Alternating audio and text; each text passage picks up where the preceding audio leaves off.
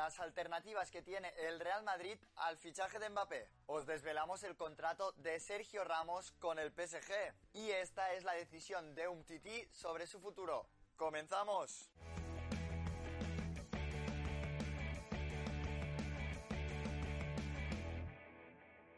Buenos días, buenas tardes y buenas noches. ¿Qué tal estáis familia Post United? Espero que estéis todos bien y bienvenidos a un nuevo Post News. Empezamos hablando de la Eurocopa porque se disputó el partido Inglaterra contra Dinamarca las semifinales de esta Eurocopa y fue un partido muy disputado. Dinamarca empezó poniéndose por delante gracias a un golazo de falta de Damsgaard mientras que luego Inglaterra empató el partido con una gran jugada de Kane y Bukayo Saka. Un partido que acabó los 90 primeros minutos empate a uno y que por lo tanto se fue a la prórroga. Y en la prórroga un gol de Harry Kane de penalti hizo que Inglaterra se impusiera a Dinamarca y que por lo tanto llegaran a la final de la Eurocopa. Una final que recordamos disputarán contra Italia el domingo. Seguimos hablando de la Eurocopa, en este caso de la selección española, porque habló Luis Enrique tras la eliminación en semifinales contra Italia en la tanda de penaltis. En la rueda de prensa le preguntaron sobre un balance global de la selección y el técnico respondió la nota que le pongo a la selección es un sobresaliente. Hemos sido un equipo y todos han sumado. Un Luis Enrique que también tuvo muchas palabras de elogio hacia Pedri, uno de los jóvenes talentos de España, y dijo, ¿alguien se ha fijado en la Eurocopa que ha hecho un chico de 18 años como Pedri? No se lo he visto ni a don Andrés Iniesta. El que también habló fue el capitán de la selección, Sergio Busquets, en este caso sobre el siguiente gran torneo a nivel de selecciones que es el Mundial de Qatar 2022. El centrocampista dijo, para el Mundial hay una gran selección y este es el camino a seguir. Un Busquets que también destacó el papel de la selección y que aseguró hay que estar orgullosos de esta selección y ojalá que podamos luchar en los próximos torneos por algo más que las semifinales. Nos vamos a Madrid porque el Real Madrid quiere fichar a Mbappé este verano. Sin embargo, el PSG le quiere renovar bajo toda costa, quiere seguir contando con Mbappé en el proyecto y parece que su fichaje será bastante complicado. Por lo tanto, desde el club blanco ya se buscan alternativas en ataque, pensando que el fichaje de Mbappé es bastante difícil y también teniendo en cuenta que el propio jugador francés acaba contrato en 2022 y que por lo tanto el año que viene podría llegar gratis. Según informa el medio inglés de Athletic, uno de los candidatos para reforzar ese ataque es Raheem Sterling, el jugador inglés del Manchester City. Y es que el internacional inglés estaría bastante descontento con su club, con el Manchester City, porque le habrían intentado incluir en un trueque para fichar a Harry Kane. Un Raheem Sterling que a sus 26 años se plantearía una salida del conjunto Citizen y atención porque el precio rondaría los 90 millones de euros, más teniendo en cuenta el gran papel de Sterling en esta Eurocopa. Y en el quiz de hoy os traemos la siguiente pregunta. ¿Qué nacionalidad, aparte de la inglesa, tiene el jugador Raheem Sterling? Al final del vídeo os lo desvelaremos, pero mientras dejad en comentarios qué otra nacionalidad tiene, que como siempre os leemos. Y otra de las alternativas para reforzar el ataque, esto según informa el medio gol, sería una petición de Carlo Ancelotti, que no se trataría de otro que Richarlison. De hecho, según esta información, el técnico ya se habría puesto en contacto con el brasileño que recordamos ya lo entrenó en el Everton. Y también nos preguntamos, ¿creéis que sería un acierto por parte del Real Madrid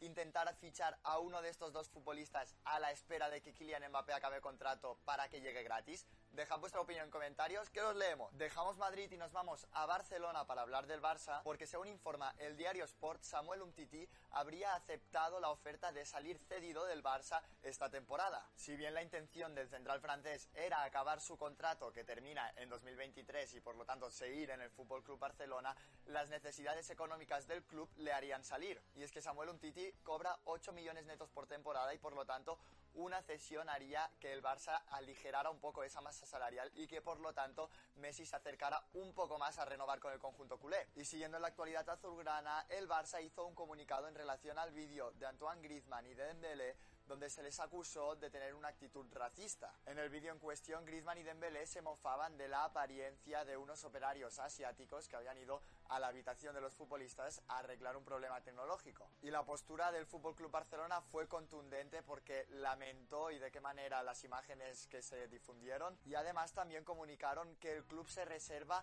el derecho a tomar medidas a nivel interno con Dembélé y Griezmann por estas acciones. Y un último apunte en clave Barça porque la Almería ejerció la opción de compra por aquí M. Una Almería que pagó 3 millones y medio de euros al Barça por el lateral y que por lo tanto ya tiene la totalidad de sus derechos. Seguimos con el fútbol español, en este caso hablamos del Real Betis porque Nabil Fekir habló para los medios del club. Le preguntaron sobre la próxima temporada como verde y blanco, a lo que respondió todo el mundo trabajó muy bien para ir a Europa y ahora tenemos que mantener ese nivel para seguir cada año. Un Fekir al que también le preguntaron sobre su continuidad en el club verde y blanco, a lo que respondió yo me veo aquí, de momento estoy aquí y estoy bien. Seguimos en la liga porque el Villarreal anunció este miércoles la ampliación de contrato de Vicente Iborra hasta 2024. Un Villarreal que también hizo oficial la salida de Jaume Costa que en este caso lo ficha el Real Mallorca. Un Mallorca que ficha al lateral izquierdo hasta 2023 y que llega a coste cero. Y por último en el club Groguet, Carlos Vaca se desvincula del Villarreal. Así que el delantero colombiano deja el club y por lo tanto no cumplirá el año de contrato que le queda. Y en relación al Mallorca se hizo oficial también la cesión de Pablo Mafeo procedente del Stuttgart. Un Mafeo que llega en calidad de cedido pero con una opción de compra obligatoria en caso de que el Mallorca se mantenga en primera división. Y abrimos carpeta de fútbol internacional para contaros que el fichaje de Ramos por el PSG es inminente. De hecho el Camero ya pasó el reconocimiento médico con el club parisino en esta jornada de miércoles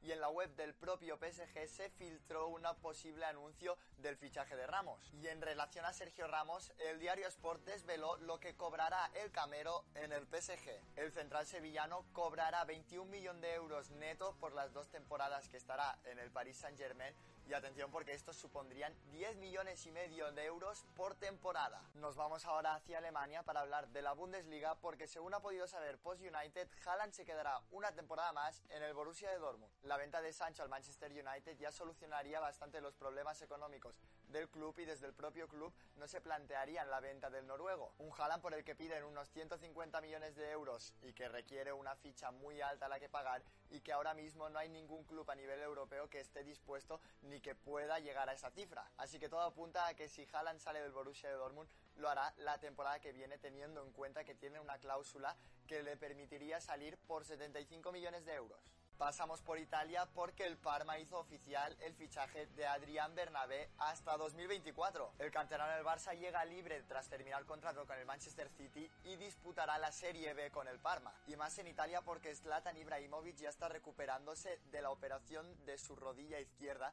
y que por lo tanto planea aparecer de nuevo a la competición a finales de agosto. Un Ibra que el jueves ya se pone en marcha en su recuperación en Milanello, la ciudad deportiva del Milán y que todo apunta a que se perderá la primera jornada liguera. Y un último apunte de fútbol internacional porque el Adana Demirspor ficha a Mario Balotelli, un Balotelli que firma hasta 2024 y que jugará en la primera división turca con el recién ascendido el Adana Demirspor. Y en relación a la Copa América se jugaron las semifinales Argentina-Colombia, empataron 1 a 1, pero se llevó el partido Argentina en la tanda de penaltis. Así que ya tenemos final de la Copa América, que serán dos pedazos de selecciones, una Argentina contra Brasil que se disputará el domingo, la madrugada del domingo, en horario español. Aparte de la nacionalidad inglesa, el jugador Raheem Sterling también tiene la nacionalidad jamaicana. ¿Lo sabías?